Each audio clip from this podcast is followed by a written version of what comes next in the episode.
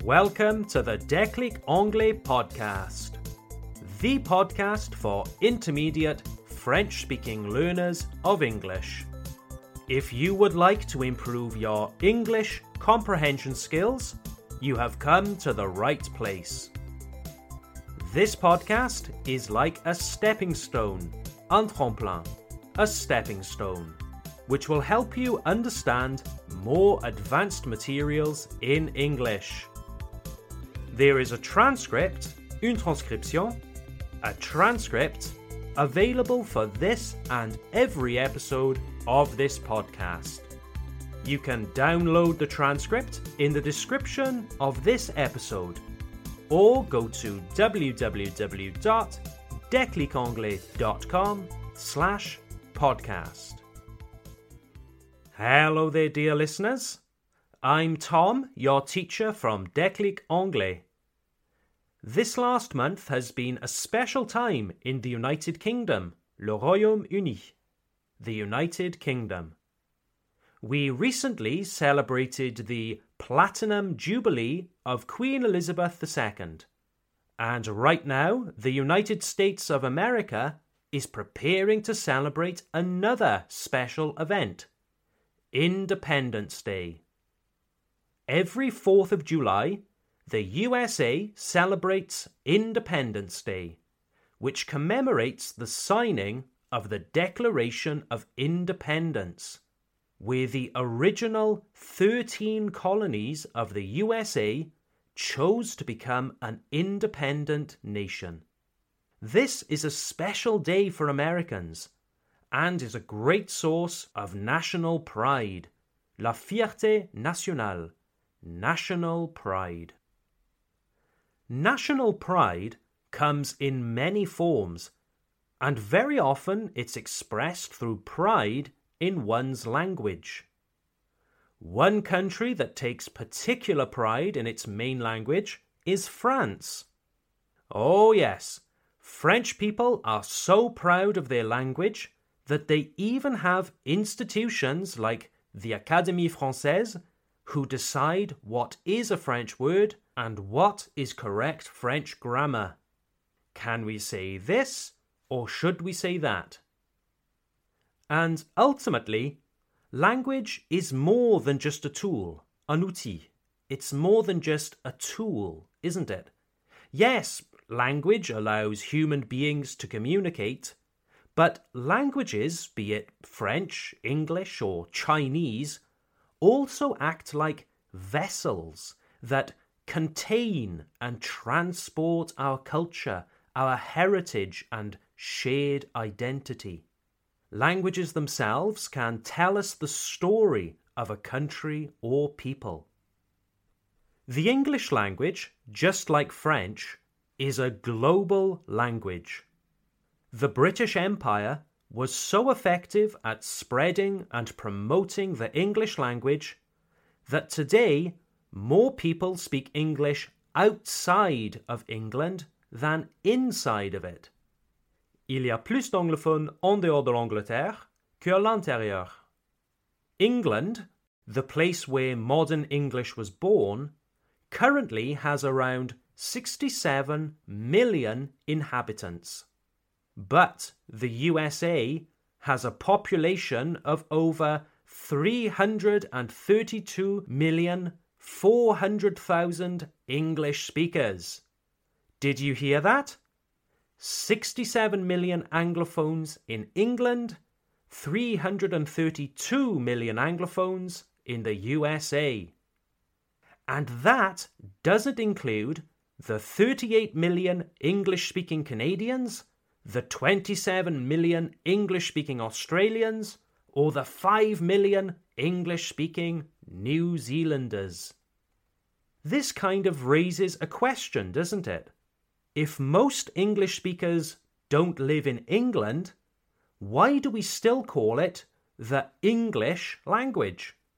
Si la plupart des anglophones ne vivent pas en Angleterre, pourquoi appelons-nous toujours la langue anglais?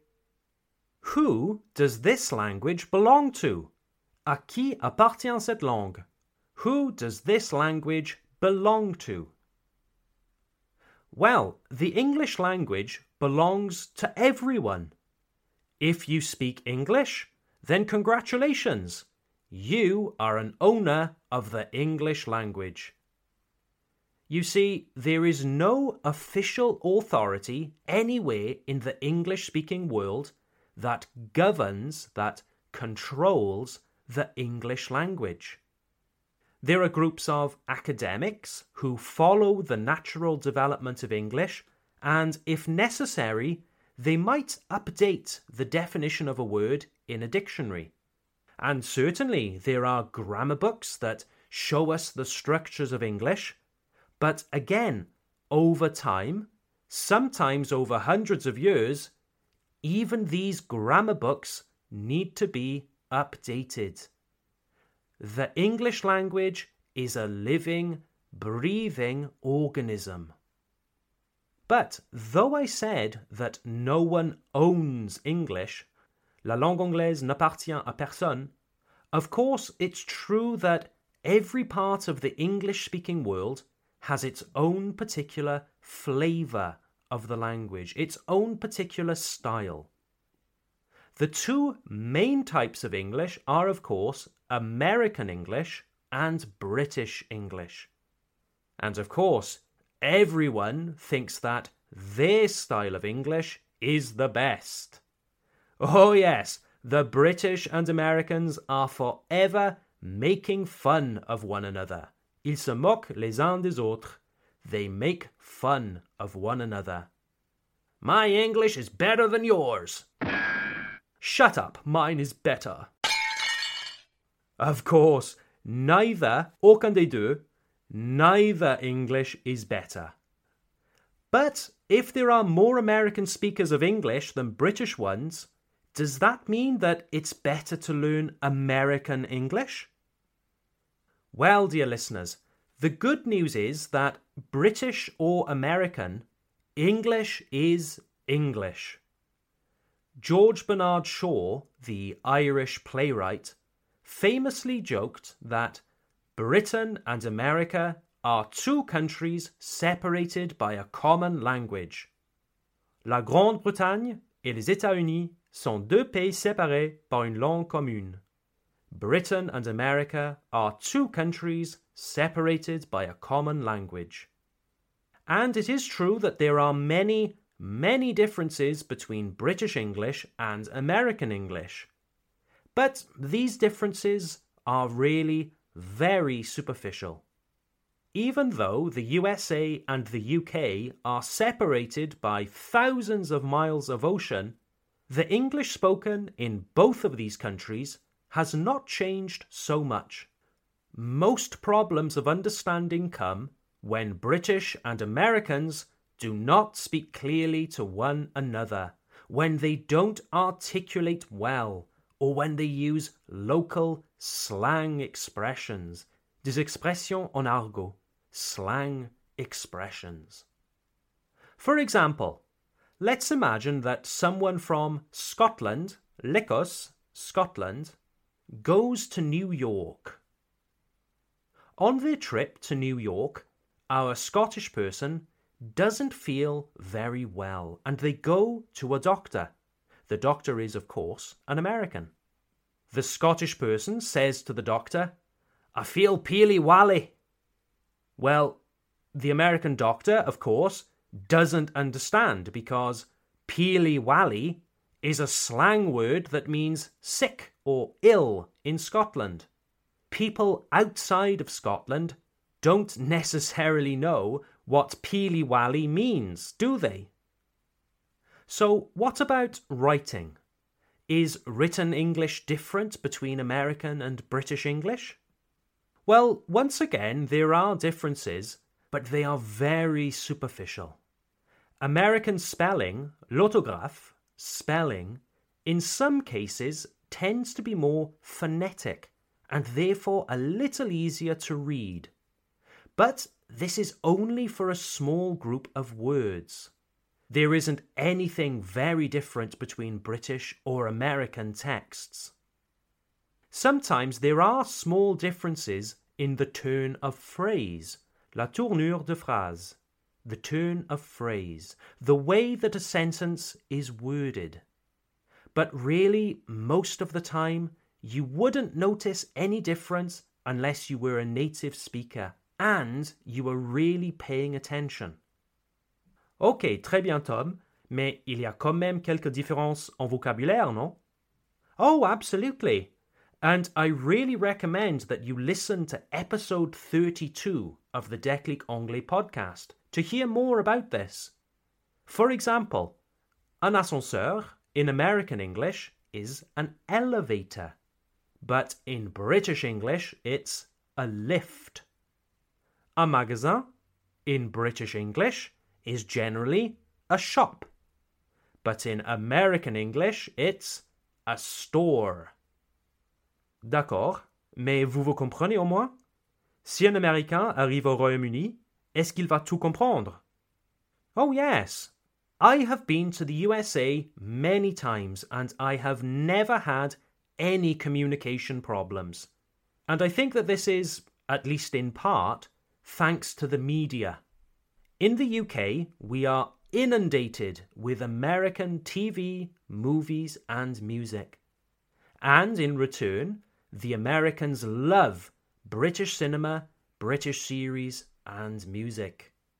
There is a constant transatlantic cultural exchange that allows Brits and Americans to understand one another with very little difficulty.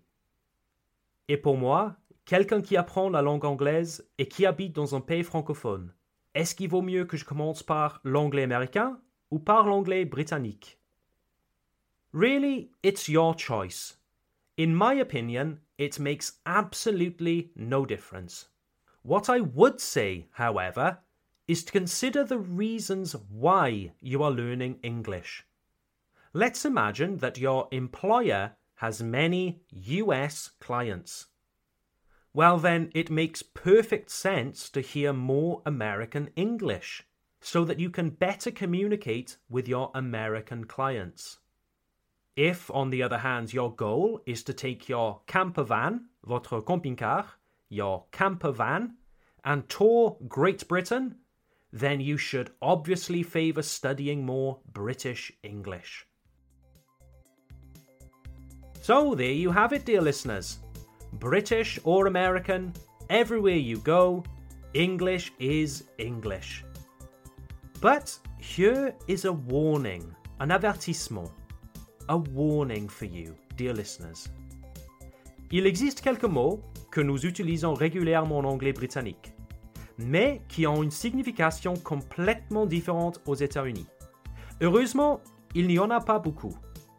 Mais ces différences peuvent être déroutantes, drôles ou même sérieusement insultantes. Ces mois-ci, dans le Déclic Anglais Club, nous avons une vidéo sur les mots anglais à éviter aux États-Unis. If you would like to sign up, vous inscrire for the Déclic Anglais Club and take advantage of all of our interesting interactive materials, go to www.declicanglais.com. That's declicanglais.com. Have a great week, dear listeners. Take care, and I look forward to seeing you next time. Bye for now.